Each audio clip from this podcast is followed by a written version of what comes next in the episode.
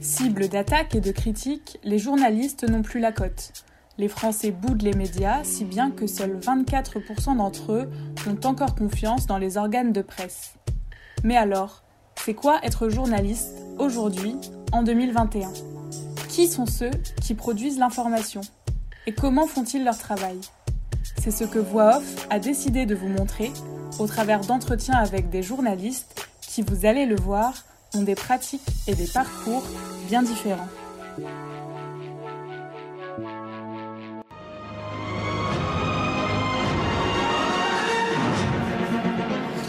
Madame, Monsieur, bonsoir. Dans l'actualité de ce dimanche.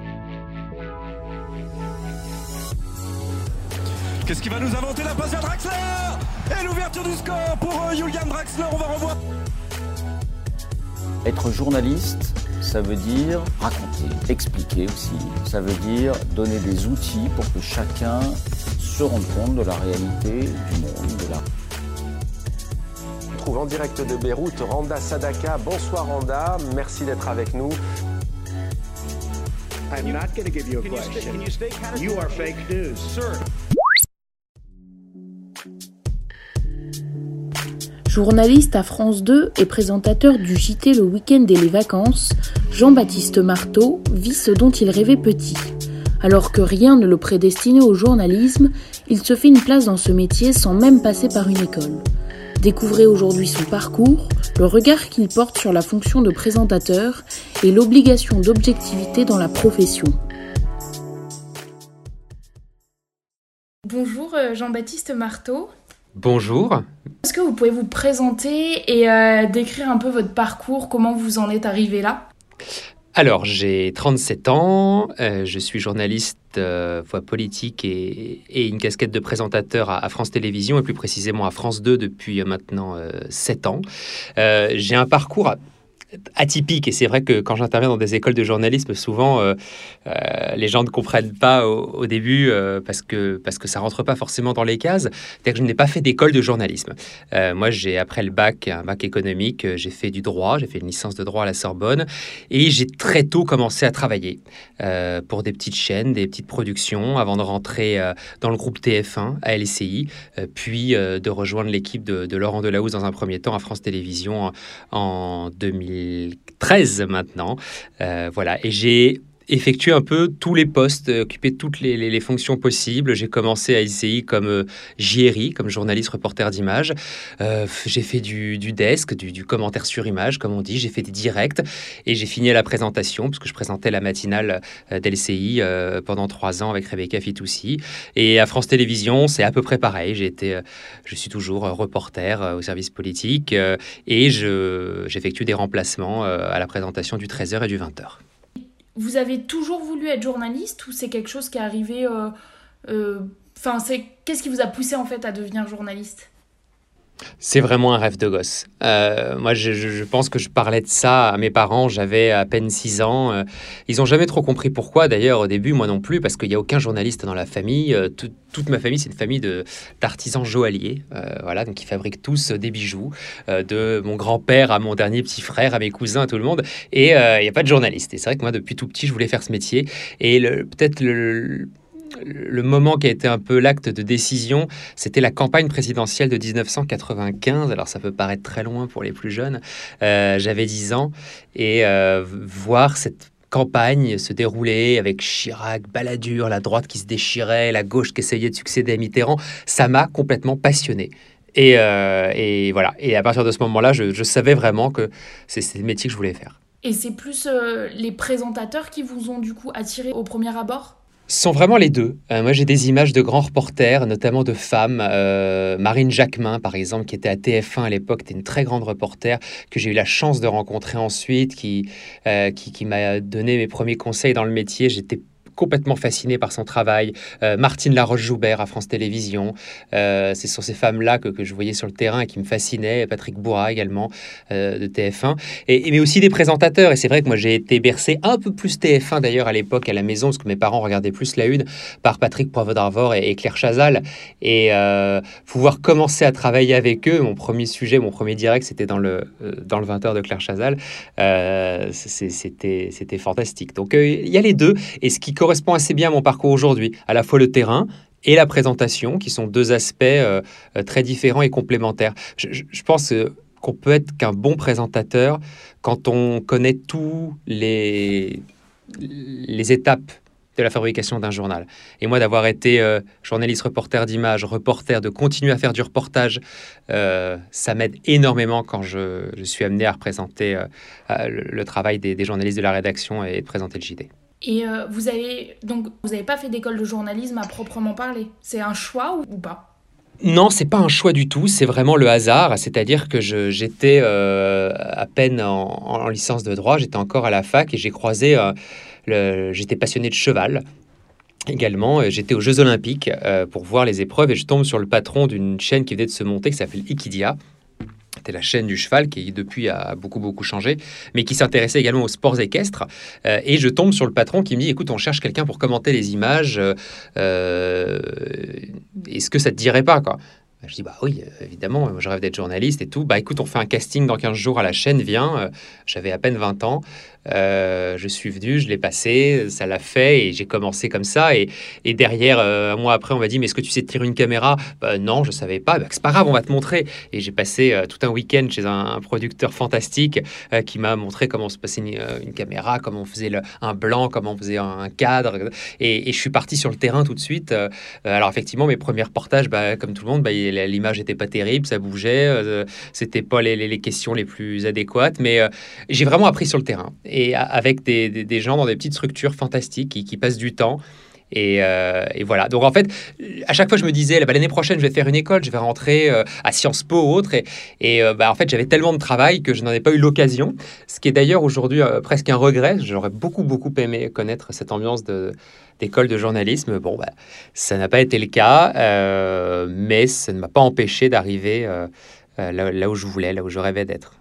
Quel est le sujet ou le reportage qui vous a le plus marqué sur, euh, durant votre carrière? Il y en a beaucoup. Euh, c'est vrai que peut-être celui qui m'a le plus marqué, c'était l'un des premiers quand je suis arrivé à, TF1 LCI. Euh, j'étais parti sur des inondations dans le sud, quelque chose de malheureusement assez classique, mais à Draguignan, et il y avait des victimes, il y avait 15 morts, énormément de dégâts. J'étais parti, j'étais en train de faire mes courses à 18h et tout d'un coup la rédaction m'appelle en me disant euh, tu fonces à Orly, tu prends un avion dans une heure. Euh, j'ai même pas eu le temps de repasser chez moi. Je suis parti juste avec, euh, j'avais une chemise et des petites baskets et j'arrive dans 1m50 debout partout, des voitures retournées et, et on passe 5 jours sur place. Et j'étais vraiment très très marqué par les, personnes que j'ai pu rencontrer. Euh, c'était vraiment voilà quelque chose de malheureusement très classique, une inondation. Mais je me souviens encore de certains visages euh, d'une dame qui nous avait reçus chez elle, qui, avait tout perdu. Et, c'est là où je me suis dit que le, contact avec les gens, le reportage sur le terrain, c'était quelque chose d'irremplaçable. Vous pouvez avoir vu dix fois les images à la télé. Euh, ce que vous voyez en vrai quand vous parlez avec les gens qui ont vraiment tout perdu, ça n'a rien à voir. Qu'est-ce qui vous plaît dans le fait d'être présentateur? Parce que du coup, on est bien d'accord que c'est pas du tout la même chose que d'être sur le terrain. Vous, vous trouvez un équilibre en faisant un peu des deux. Euh, qu'est-ce qui vous plaît dans le fait de justement voilà présenter et faire de la présentation? Bon, déjà, euh, c'est vrai qu'il faut avoir, je pense, certain, une certaine aisance euh, à, l'antenne qui est quelque chose d'assez inné à la base. On peut évidemment progresser, mais moi, j'ai toujours eu ça. C'est vrai que de parler devant une caméra, dans un micro, euh, parce que la radio aussi quelque chose qui, m'a toujours beaucoup plu. J'ai fait euh, également un an et demi à RTL dans ce passage. J'ai oublié de vous le dire tout à l'heure. Euh, bon, voilà, c'est quelque chose dans lequel je suis plutôt toujours senti à l'aise. et donc, naturellement, je me suis retrouvé à la présentation assez vite, mais ce n'était pas quelque chose que je voulais forcément au début. Après, qu'est-ce qui me plaît là-dedans? Il, y a énormément. la satisfaction numéro un, c'est de construire un journal. En fait, la présentation en tant que telle, c'est 10% euh, du travail. Tous 90%, c'est ce qui s'est passé avant dans la journée, les jours précédents également pour préparer. Mais cette construction du journal, euh, où euh, dès 6 heures du matin, on est branché sur toutes les radios, on lit tous les journaux, on essaie de trouver des angles originaux, on appelle tous nos correspondants, on, on, se met en lien après avec tous les services, on a plusieurs conférences de rédaction dans la journée, puis ensuite on fait le conducteur, où là on va se, se poser les vraies questions de qu'est-ce qui doit ouvrir le journal de 20h ce soir? Et c'est pas la réponse n'est pas forcément évidente et souvent on a des débats entre nous et j'aime beaucoup beaucoup ces moments-là euh, où effectivement le, le présentateur, même si c'est pas lui le rédacteur en chef, mais c'est une co-construction de toute la rédaction avec la rédaction en chef, avec le présentateur, avec les équipes. Et cette phase-là est, vraiment très intéressante et j'y prends beaucoup de plaisir, surtout dans des périodes euh, qui sont celles où je présente le plus, les vacances euh, d'été, de Noël, euh, où forcément les effectifs sont beaucoup plus réduits et il faut être beaucoup plus imaginatif pour pouvoir arriver à sortir 40 minutes de la meilleure qualité possible avec forcément beaucoup moins de monde que le reste de l'année. Et ça, c'est un défi toujours très intéressant et parfois même un peu rocambolesque. On se demande comment, à la fin de la journée, on est parvenu à, faire ce résultat tant il était euh, euh, inimaginable le matin. Et euh, justement, bah, c'est lié à mes questions suivantes. Est-ce que vous pouvez expliquer pour ceux qui ne savent pas du tout comment on construit en fait comment ça se construit un JT, combien de temps ça prend, qui est en relation avec qui, etc. Alors, euh, pour faire simple, en gros, la journée commence très tôt, forcément, quand on fait le 20h, parce que les premières réunions sont à 8h. Euh, on se réunit quand même en, effectif au début réduit entre les rédacteurs en chef, euh, le présentateur, le, chef d'édition et, les chefs de service. C'est-à-dire, y a, on a un service qu'on appelle infogéné, qui, on a un service politique, un service économie, un service société, un service culture, voilà. Et, et, tous les services, les uns après les autres, vont d'abord détailler ce qu'il y a dans la de leur domaine. Euh, et également les tournages qui ont été lancés, parce que forcément, dans une partie, d'un journal de 40 minutes, il y a une partie très news qui va être construite le jour même, voire même dans l'après-midi uniquement, et une partie plus magazine euh, qui parfois a été euh, lancée des jours et des, voire des semaines avant, quand il s'agit de gros dossiers ou qui sont tournés à l'étranger ou sur plusieurs jours, qui sont des enquêtes. Voilà. Donc tout passe ensuite tout s'enchaîne très vite. On a des, conférences de rédaction. Euh, à, la première est à 10h du matin, euh, pour le 20h, euh, où chaque chef de service, là pareil, va venir présenter ce qu'il a dans, sa besace un petit peu, voir également les suivis des tournages qui sont en lien. Et puis ensuite, ça va être un lien comme ça tout au long de la journée. Le conducteur va changer, bien sûr.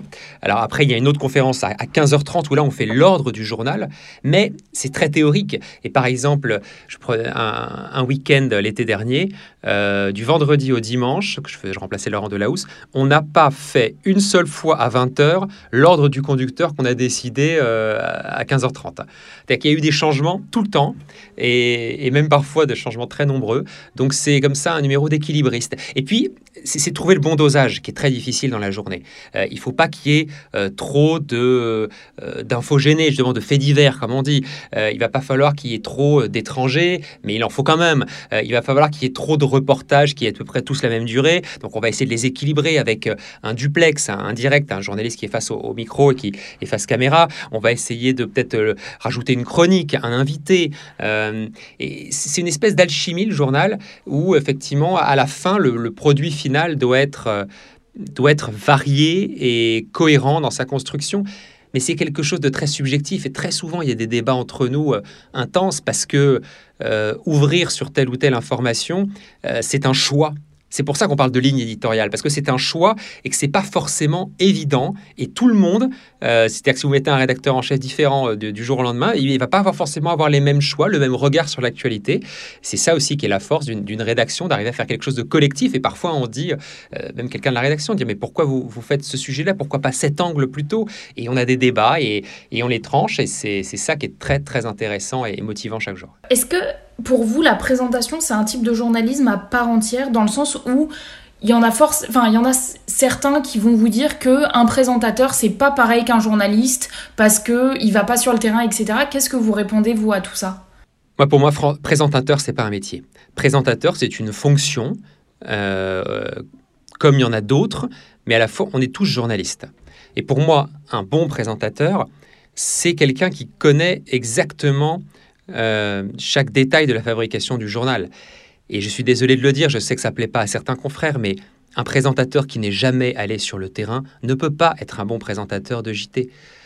Je veux dire, le, but du présentateur, c'est qu'il incarne, il représente à l'antenne le travail de toute la rédaction. Euh, si vous connaissez pas exactement à la fois les gens qui composent la rédaction et ce qu'ils font exactement sur le terrain dans leur journée, c'est pas possible.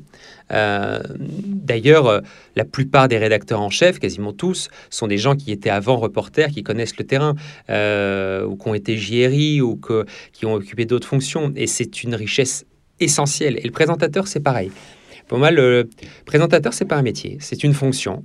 Et ça peut paraître un détail, mais c'est un détail très important. Euh, qui, fait vraiment la, richesse de ce métier. Il y a des, il y a des animateurs qui, qui animent des, des, émissions de variété, qui, qui, lisent le texte que d'autres leur a écrit. Euh, c'est pas du tout euh, ce que je fais, c'est pas du tout ce que fait un présentateur de JT. C'est un journaliste qui a écrit ses textes, qui connaît les sujets qu'il va traiter, qui, qui est le porte-voix de toute la rédaction et qui doit représenter au mieux ce travail à l'antenne. Si vous deviez établir les avantages et les inconvénients de votre métier, vous diriez quoi? C'est un métier de passion journaliste. Donc forcément, euh, il, faut être, il faut aimer énormément ce travail, sinon on ne le fait pas. Parce que oui, il y a énormément de très bons côtés. On, est en lien avec l'actualité tous les jours, on, va le raconter à un public très large, essayer de l'expliquer au mieux. Il y a forcément cette, ce côté de l'image qui, qui, joue, même si les journalistes sont décriés, malgré tout, euh, euh, on est une profession qui sont plutôt écoutées. Et, donc, je veux dire, il y, a, plein de bons côtés qu'on peut, voir effectivement dans, ce métier. Il y en a aussi euh, beaucoup de moins drôles. Si on n'aime pas ce métier, c'est intenable. Euh, le premier, c'est que vous allez faire des horaires très importants. Euh, une journée de, aux 20h, bah, voilà, ça commence dès 7h du matin voire un peu plus tôt, dès le réveil, à écouter, à lire tout ce qui se passe, à tout connaître. Et ça se termine à 21h, une fois que on a fini le journal et qu'on l'a débriefé entre nous. Et donc, on ne rentre pas chez nous avant 21h30. Euh, les dimanches, ça n'existe pas parce que l'actualité, elle ne s'arrête jamais. Donc, même si on a des jours de repos, bah, euh, le dimanche, c'est pas un jour euh, payé double comme certains le peuvent penser. Et puis, la dernière inconvénient, désolé de le dire, et je le dis souvent en école de journalisme quand j'interviens, c'est pas un métier dans lequel on gagne beaucoup d'argent. on a de la chance à la télévision, on est plutôt très bien payé par rapport à d'autres confrères qui travaillent en presse écrite ou en radio. mais moi, quand je vois ce que gagnent certains amis qui ont des niveaux d'études ou équivalents euh, euh, aux miens, euh, évidemment, gagnent souvent bien mieux leur vie. Mais c'est pas grave. il faut juste en être conscient. Voilà, c'est un métier dans lequel il y a des inconvénients, il y a quelques avantages, même si c'est pas une, profession qui, qui, est très épargnée en ce moment, mais c'est un métier de passion. Vous pouvez pas faire ce métier si vous n'êtes pas passionné. Justement, vous parlez de la confiance euh, que les gens ont envers les journalistes. Pour vous, comment on peut regagner un peu cette confiance? Qu'est-ce qu'on doit faire pour qu'il n'y ait plus cette défiance envers tout le corps du métier? C'est le défi numéro un de, de, notre profession à laquelle on essaie de répondre tous les jours et il n'y a pas de formule magique. Je ne vais pas vous dire, euh, il suffit de faire ça et tout, et tout va se régler. On est dans une crise de confiance euh, de manière générale avec l'information. Euh, peut-être parce qu'on a pensé pendant trop longtemps, ces dernières années, que toute information se valait. Et il suffit d'avoir lu quelque chose en ligne sur un réseau social ou autre, et ça avait la même valeur qu'une information que vous pouvez lire dans un quotidien sérieux ou, sur une grande chaîne de télévision. non, ce n'est pas la même chose. effectivement, la crédibilité du journalisme, elle est en train juste je pense d'être assez remise en cause. Je, l'entends avec des amis qui me disent j'en ai marre de tous ces push, euh, euh, ces sites un peu accrocheurs qu'on a toute la journée. Et moi, je me ressens vers un ou deux médias, mais je sais que ce que je vais voir là-dedans, ce que je vais lire, ce que je vais écouter, euh, c'est sérieux et c'est quelque chose qui a été voilà travaillé par des gens honnêtes. L'autre dossier important pour regagner la confiance avec les Français, ce sera aussi de faire le ménage dans notre profession. Euh, c'est-à-dire que euh, c'est pas tout journalisme ne se, ne se vaut pas. Et des gens euh, qui se déclarent journalistes et qui sont en fait des militants, comme on peut le voir beaucoup sur certains médias en ligne ou sur les réseaux sociaux, je suis désolé, n'ont pas leur place euh, et ne devraient pas avoir le droit à la carte de presse. Il y a aussi un moment, il faut que notre profession fasse le ménage euh, en son sein. Euh, être journaliste, avoir une carte de presse, ça veut dire quelque chose. C'est un gage de confiance que nous font les gens. donc, ça se mérite et ça doit pouvoir peut-être être retiré à certaines personnes si c'est pas mérité. Quel conseil donneriez-vous aux étudiants qui voudraient se lancer dans, dans le métier euh, quels conseils, quelle, euh, quelle, qualité il faut pour vous pour, euh, pour faire ce métier-là? Je leur dirais d'abord qu'effectivement, ce n'est pas un métier facile, c'est un métier en crise économiquement, parce qu'effectivement, l'information coûte cher, qu'il y a beaucoup de médias qui, qui disparaissent ou qui vont disparaître. Ce c'est pas une profession dans laquelle l'argent coule à flot, comme ça a pu être le cas il y a quelques temps. Mais si vous êtes passionné, si vous voulez vraiment plus que tout être journaliste, eh bien vous y arriverez. Il faut plusieurs choses. La qualité première, c'est la curiosité. si vous n'êtes pas curieux, vous n'y arriverez pas dans ce métier. curieux, c'est pas se contenter de de lire deux articles comme ça, dire c'est bon, j'ai fait ma revue de presse, c'est d'aller la moindre information, d'essayer de voir ce que c'est, de, lire quelque chose dessus, de, chercher, de, demander à certains, de, passer des coups de fil. Euh, on, doit être curieux. Si, voilà, c'est vraiment indispensable. Et puis, euh, j'ai envie de vous dire, si vous voulez vous lancer, exercez-vous. Vous avez aujourd'hui une chance fantastique pour trois fois rien, vous pouvez vous exercer euh, aux journalistes de presse écrite, radio ou télé. Euh, vous prenez votre portable, euh, vous tournez des images, vous faites un sujet, vous le montez avec un logiciel gratuit que vous avez sur votre téléphone et vous pouvez voilà vous, vous exercer. la théorie, c'est très bien. Si vous ne maîtrisez pas la pratique, vous ne serez pas employable dans une rédaction. Et moi, je le dis souvent aux étudiants, mais allez-y, testez, testez, vous allez faire plein de trucs moyens, montrez-les à des gens euh, qui connaissent euh, un peu le métier, ils vous diront ce qui va, ce qui va pas. J'ai plein de gens avec qui je suis en lien, d'étudiants qui m'envoient souvent leur, leur sujet et j'essaie de, de, les aider. Exercez-vous. C'est un métier qu'on ne connaît que quand on l'a pratiqué, quand on le pratique au, maximum. Donc euh, allez-y, si vous aimez ce métier, si vous avez envie d'être journaliste, que vous êtes passionné, foncez, travaillez, travaillez et exercez-vous et vous y arriverez. Et alors, on a une question un peu signature dans notre podcast qu'on pose à tous les, tous les invités. Et euh, alors, c'est, c'est quoi être journaliste pour vous aujourd'hui? Très bonne question, peut-être la plus difficile. C'est quoi être journaliste? Être journaliste, c'est raconter à la fois évidemment de manière objective, mais expliquer également le, le monde et c'est assez large évidemment, mais ça veut dire, euh, les gens souvent, l'information de base, le fait, ils l'ont, ils le connaissent effectivement, l'info va très vite sur les pushs, les réseaux sociaux, euh, je sais pas, le, une nouvelle annoncée par le président, le confinement, bon, bah voilà, ça, ils l'ont, cette info. Mais qu'est-ce qu'il y a derrière? Qu'est-ce que ça veut dire? Qu'est-ce que ça implique? Comment la décision a été prise?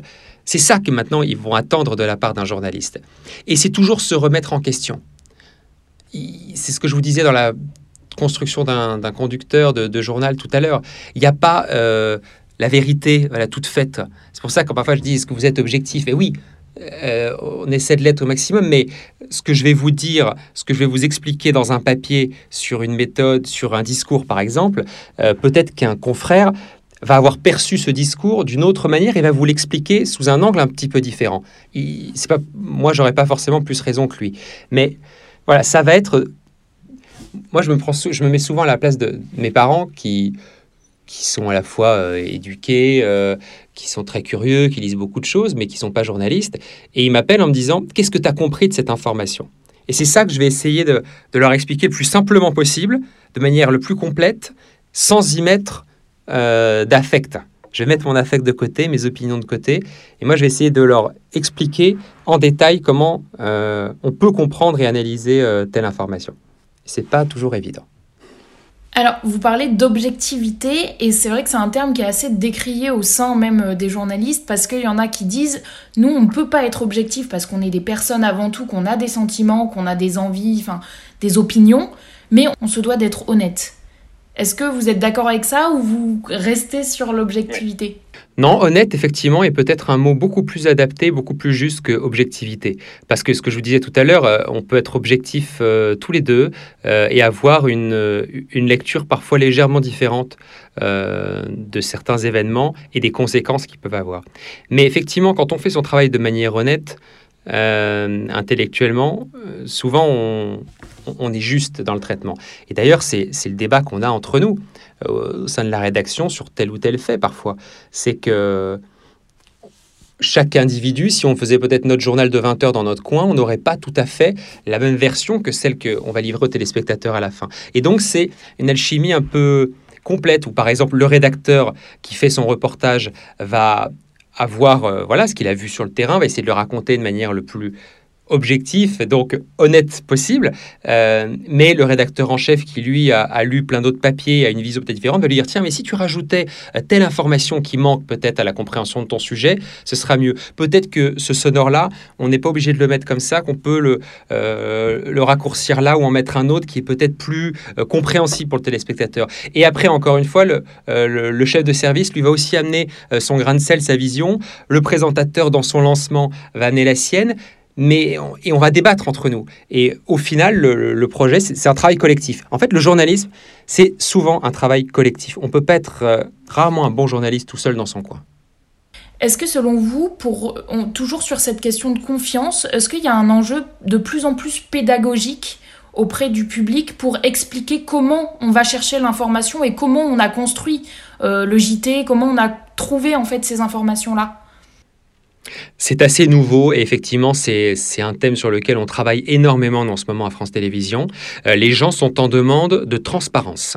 Euh, alors c'est vrai qu'au départ, euh, pendant des années, les journalistes donnaient leurs informations, leurs reportages, et voilà, les gens n'en demandaient pas plus et il y avait une vraie relation de confiance.